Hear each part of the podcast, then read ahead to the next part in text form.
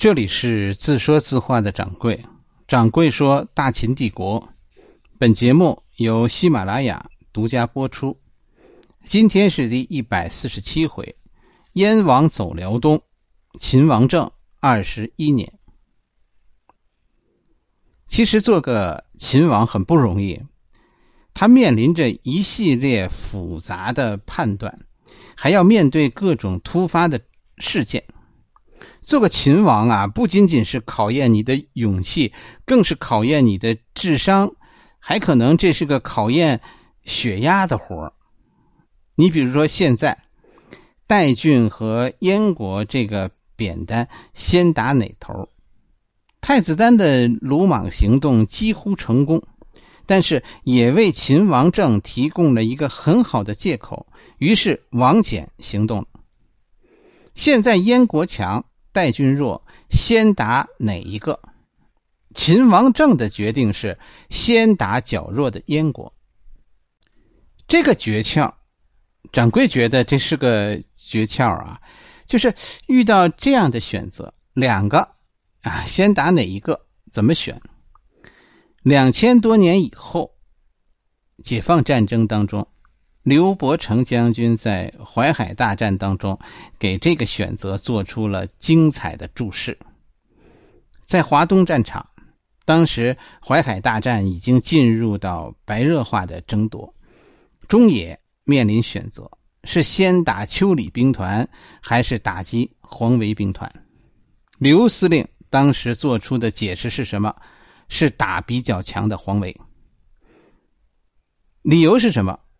是，如果我们现在打弱的，已经被打怕了的丘里兵团确实比较弱。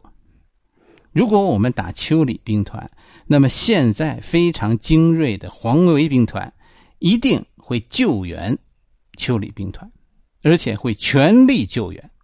到那个时候，你面对的是两个兵团，黄维兵团加丘里兵团，反而不好打。但是反过来，你打黄维兵团，那丘里兵团已经被打怕了，他必不敢惹火上身，一定不敢来救黄维。所以到那个时候，什么局面？你面对的只有黄维兵团。事后证明，哎，这个这个想法是对的，大概是同样的道理。是吧？代郡当时剩下赵国的残余势力已经被秦国打成了惊弓之鸟，根本就不敢主动招惹秦国。秦国进攻燕国的时候，代郡必不敢救援。王翦北上，这个时候的燕王虽然杀死了太子丹，向秦国请和，但是秦国拒绝给燕国、韩国那样的待遇，拒绝了。当初。燕王想来着，想跟韩王一样来着，但是现在机会没有了。为什么？为什么秦王现在不再给燕王、韩王那样的待遇，不再有韩国模式了？为啥？以后也不会再有韩国方式了。因为什么？韩王反了，秦军远去，去打燕国。按照一般啊，我们对当时战国实力的设想。一国要是动用二十万大军，那真的就是倾国之兵了，就再也无力发动其他战争了。秦国刚刚收复赵国，是吧？赵国的形势现在叫一触即发，虽然平定了邯郸，但邯郸的形势是一触即发，反对秦国的势力还在。所以赵王安在这个时候发动叛乱，他认为秦国现在空虚，同时。会得到赵国的支援，所以应该这是一个非常合乎逻辑、非常好的时机，合乎逻辑的选择。于是呢，于是那些忠于韩王安的贵族，韩国贵族突然聚集在新郑，他们宣布脱离秦国，和秦国又又脱开了，韩国复辟了。可是复辟没有几天。史书上说韩王安复辟，没说史书上没有说韩韩王安复辟了多久，只说这个政权很快就被秦王剿灭了。新政的老百姓在看到韩王安复辟以后，他们选择逃离新政，并没有像像韩王安想的，是吧？王师归来了，那老百姓还不单似胡江，还不欢呼雀跃呀？老百姓选择逃走了，跟着从颍川开来一支军队，把这次叛乱很轻易的就平息了。支持韩王的那几个贵族，哎，在这次事件当中都被平灭了。可是颍川发来的兵啊，颍川在三年前还是韩国领土。韩王安也也不明白，这都是我的人呢，是由韩国啊组成的军，韩国人组成的军团呢，最终平灭了韩王的叛乱。这个世界怎么了？韩王肯定不明白。这个秦王政到底用了什么妖法蛊惑人民？秦国能为什么能动用那么多兵？为什么秦国越打人越多？你想吧，韩王安无法再领导他的人民，以后谁还可以？一片土地一旦被秦国占据，他就永远属于秦国。因为这里的人民，这里新的人民会用生命去捍卫它。秦国的土地政策，就让秦国有打不完的兵，让秦王从不用担心军粮。你的儿子在前线，你会不会拖欠军粮？最终的结果就是韩王安的叛乱消息还没有传到赵国，就就失败了。从此说说秦国的残暴又增加了一个项目，就是严酷的迫害各国贵族。只要秦国占占据一个国家，灭亡一个国家，一定会会把这个国家的贵族斩尽杀绝。就是因为韩王安的叛乱，也是在这个时候，赵国现在的贵族首领郭开。郭开后来投降了秦国，曾经作为邯郸的地方官来着。郭开意外死亡，据说是为强盗所杀。他跟韩王安在这场叛乱当中有什么关系，我们不得而知。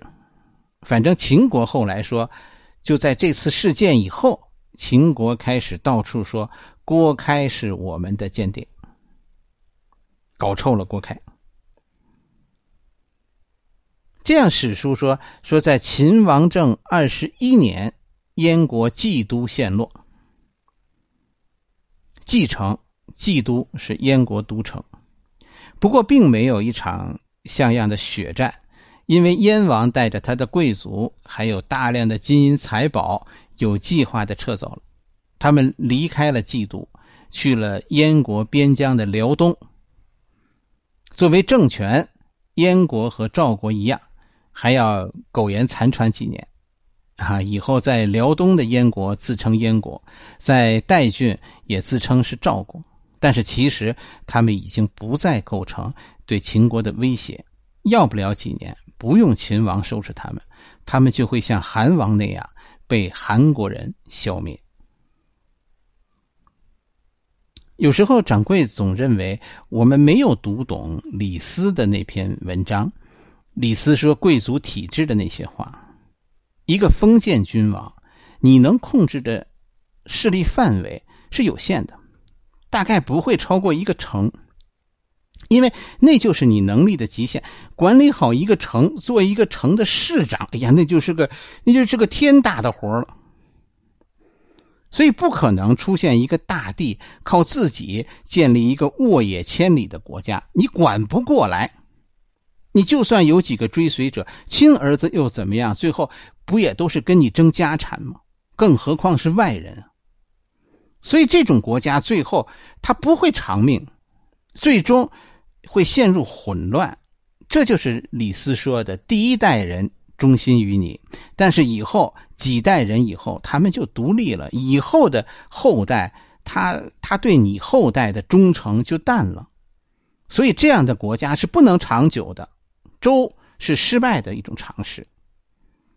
秦国其实是个非常例外的国家。大一统是什么意思？大一统建立大一统帝国的关键是什么？有些人说是靠暴力统治，掌柜觉得是靠自我复制。复制啊，它是一个体制，一个一个可以复制的体制，一旦产生，产生这种对对土地占有的现实，是吧？产生这种对生产资料的占有。它能建立起一种连续的复制，只要这种理想蔓延，让你的人民过上好的生活，让这种生活被天下千千万万的人看到，他们就会推动自己的国家向你靠拢。这就是帝国，靠这种复制就能建立起无边无际的帝国。人民会推动国家走向他们向往的那种生活。掌柜就觉得，支持秦国的不仅仅是土地政策，更主要的是我们，我们心中的梦想，千千万万平民对美好生活的梦想。好了，我们今天的故事就讲到这里。